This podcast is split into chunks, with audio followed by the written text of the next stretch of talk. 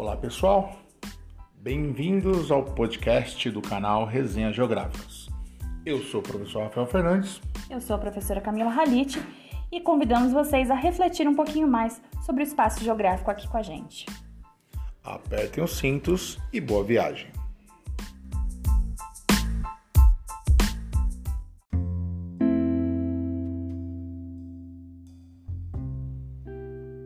Olá pessoal, quem fala é o professor Rafael Fernandes e estamos de volta aqui no canal Resenha Geográficas. Hoje, um pouquinho diferente do usual, nós não traremos um, um conteúdo ligado à própria ciência geográfica. E sim, eu responderei a pergunta que várias pessoas têm me feito nesse ano de 2022 sobre como que tem sido esse retorno às aulas presenciais com 100% dos alunos e com o fim dos protocolos de segurança. Entre eles, o mais importante dentro da sala de aula, que era o distanciamento de um metro né, entre uma, uma carteira e outra.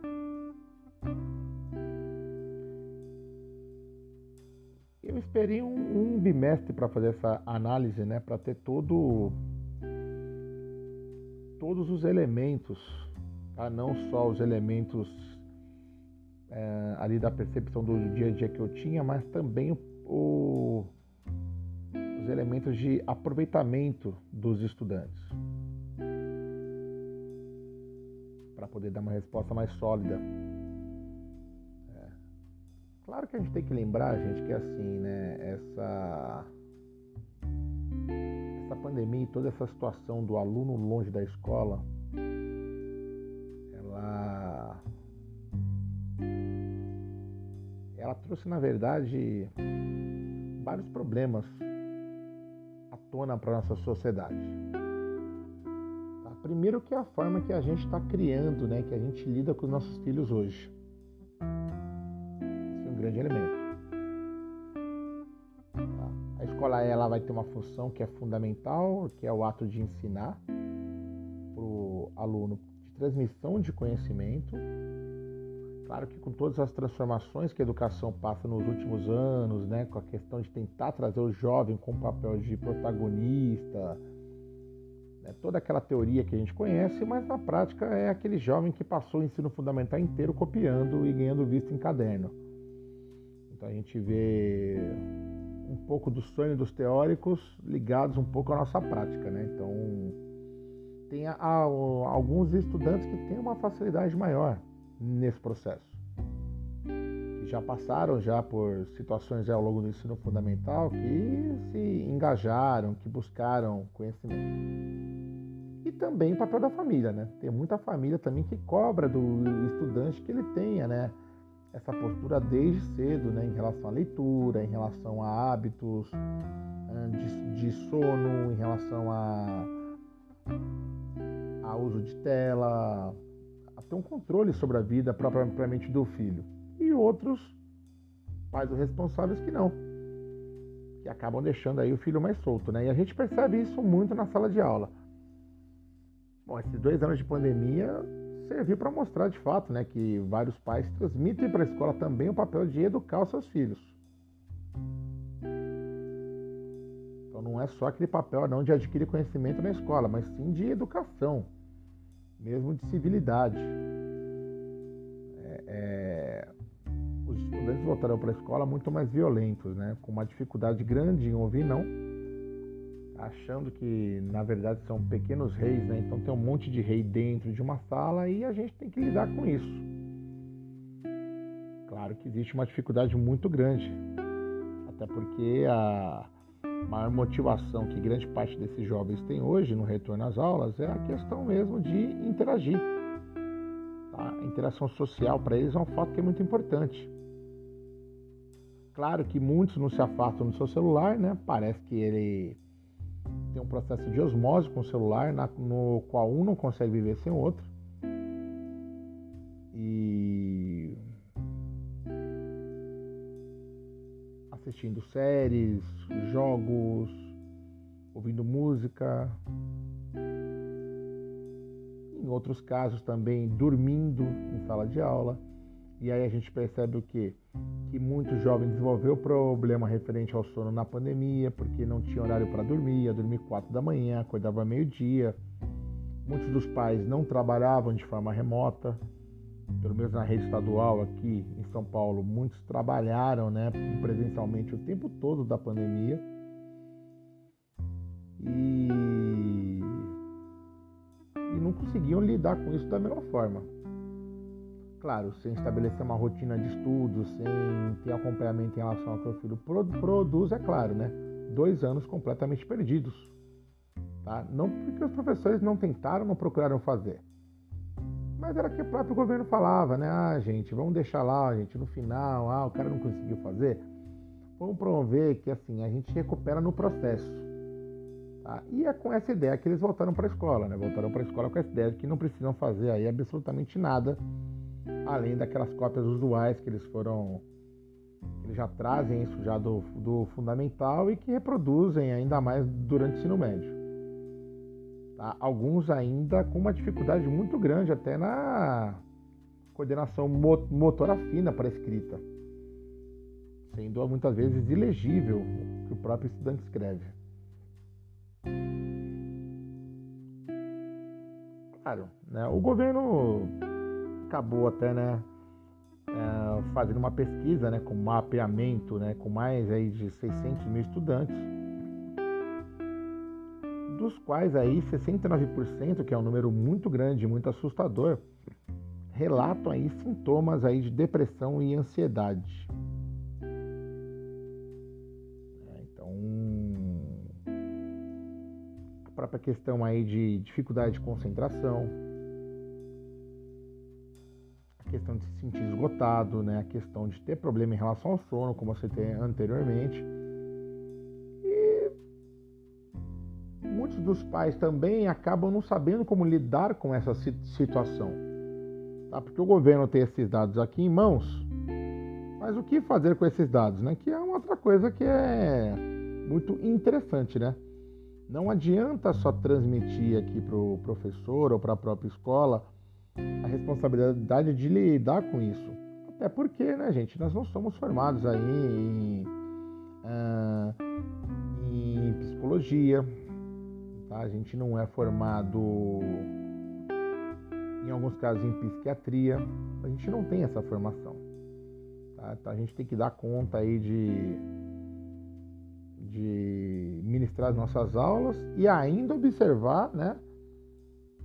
Todas essas questões aí ligadas às competências socioemocionais que os, os alunos possuem.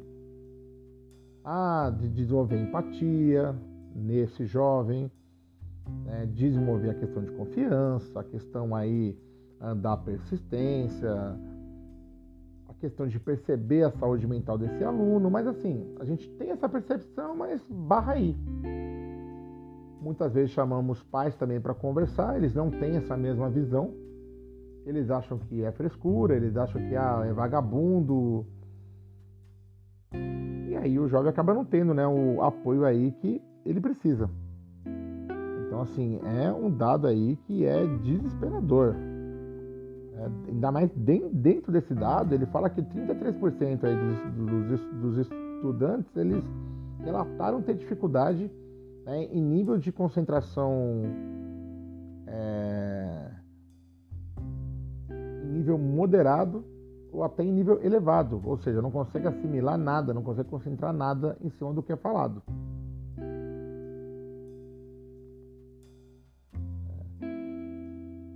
claro, esse não é um problema que é o problema da escola, né? A falta da escola é que trouxe isso tudo porque tirou o estudante da rotina que ele tinha.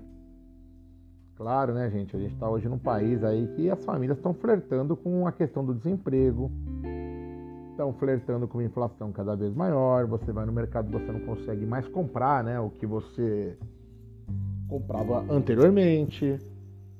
Então a gente está convivendo com essa série de de preocupações que os jovens conseguem encontrar hoje. E em meio a tudo isso, a esse caos todo está instaurado,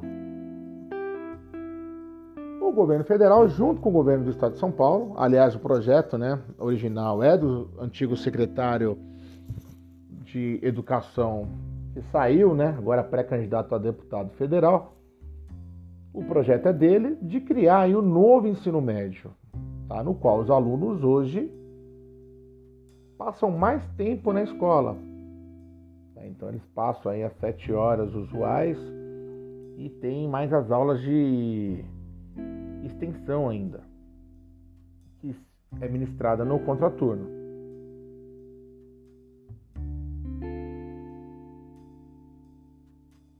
Imagina o drama, gente.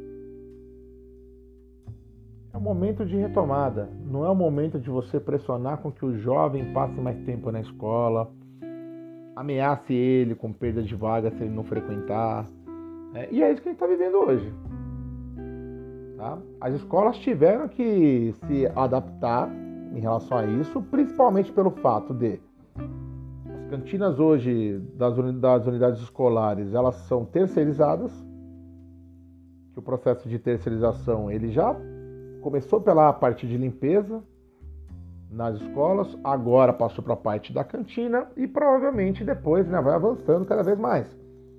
Tanto que a gente tem a situação da contratação precária hoje de professor, que na verdade em muitos casos não são nem professores, são pessoas que são formadas em outras áreas de atuação e devido à situação, à crise que o nosso país está passando, né, que muitos aí dizem que ah, é por causa da questão da pandemia, é por causa... não, é questão da falta de gerenciamento tá, que o governo federal deu para uma situação como essa.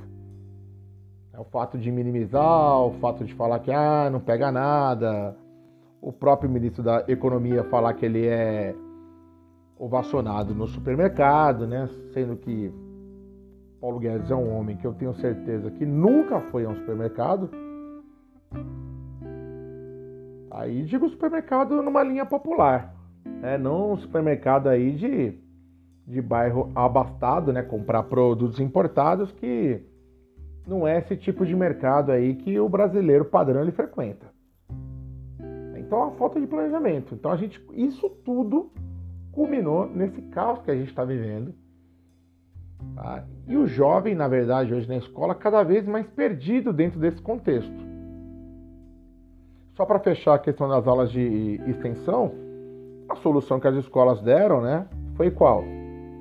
Foi que essas aulas fossem ministradas aí de forma remota para os estudantes, os professores estão presencialmente na escola, os estudantes estão de forma remota e tendo essas aulas. Por quê? Porque faltava comida, né? O governo não mandava comida para essas aulas da tarde para os alunos que ficavam no, no contraturno. Né? O governo João Dória não mandava comida. Por quê? Porque não está previsto. A gente dá um jeitinho, né, gente? Ó, a gente vai lá, tira umas fotos, fala que está tudo funcionando muito bem. Só que no fundo não está funcionando nada bem. É. Claro, o grau de motivação caindo, isso por parte do estudante, isso por parte do, do professorado também, tendo que passar cada vez mais tempo na escola, tendo contato aí com uma programação de vídeos criadas aí pela Secretaria da Educação, que em nada remete à realidade da sala de aula, o que nos assusta ainda mais. Então é nesse meio que retornando às aulas. A gente está no 100% nesse caos. Óbvio que o aproveitamento dos alunos ele não seria o esperado, né? porque a gente está no momento de retomada. Essa foi uma análise que eu fiz pessoalmente no conselho. Eu acho que agora não é o momento para a gente começar aqui a chorar e se desesperar. É o momento sim de pegar esse aluno aí e tentar entender o que está acontecendo. Porque com se a, se a, gente percebe que essa perda é global, né, a gente tem que buscar chegar nesse estudante, conversar com ele e falar, amigão, qual a sua forma de tentar retomar isso? Tá? Você tá. Você voltou a frequentar a escola, é uma escola que ela saiu da, da sua vida por muito tempo, ela tem uma importância. E como que a gente retoma essa questão? É, eu acho que esse é um trabalho que caberia a toda a sociedade realizar, mas não se realiza porque a gente, cada um vive em meio ao nosso caos. Ah, eu estou falando aqui, eu sou professor de escola de ensino médio, trabalho com jovens fico imaginando crianças que estavam em fase de alfabetização no início da pandemia, que muitas não se alfabetizaram até esse momento. O que fazer com isso, né? Aí você fala, uma geração toda perdida. Não, dá para se realizar um trabalho com isso, mas assim, tem que fazer um, um, trabalho. E o trabalho não é feito na escola. Essa coisa de falar assim, ah, é escola individualmente vai salvar, não. Tem que ser um programa de governo. Na verdade, nem de governo, um programa de Estado, né? Só que se a gente falar no Ministério da Educação, né? Depois das últimas pataquadas aí ligadas a, a vários esquemas de corrupção em compra de ônibus, né? Em licitações hoje você tem é, um novo ministro da Educação que é militar e que não tem nenhum conhecimento na área de educação. Então, só por isso, né, gente, a gente entende que mesmo já começando na instância federal, a preocupação, na verdade, ela não existe em relação à educação. Né? Isso tudo fica uma balela. Né? O que você observa aqui no estado de São Paulo é os institutos muito próximos às escolas, né? Você pega o Instituto Ayrton Senna, é muito próximo às escolas, querendo dar suporte e tal, mas claro, né? Gradativamente eles vão entrando na escola também, né? E a gente já encaminha já no futuro aí um processo de terceirização que aí sim, né? Seria algo aí completamente assustador. Tá? Hoje você tem no estado de São Paulo são mais de 50% dos professores contratados de forma precária. Contrato precário, contrato sem direito a nada, contratos com faltas limitadíssimas por ano, o professor não pode ficar doente, né? o professor não tem direito nem a usar o IANSP, então ele é um meio funcionário público, né? Então, esse é o que a gente está vivendo hoje, gente. Essa é a situação caótica, assim, né? Que nos preocupa muito. Eu volto a falar, individualmente, cada um de nós aqui tenta fazer o nosso melhor. Tá? Procura todos os dias, a gente fica frustrado também, fica mal. Nossa, tem dia que é desesperador, tá? Mas isso não se resolve sem uma política de Estado. Volto a falar, não é de governo. Amanhã o governo muda, é outro. Mas a gente tem que pensar em um projeto de educação para o nosso país com um projeto de Estado. Assim como a Coreia do Sul pensou, né, a grande transformação, a grande revolução educacional que houve na Coreia do Sul foi porque houve um projeto de Estado. Não é um projeto de governo, de um jogar contra o outro, ganha, troca tudo, perde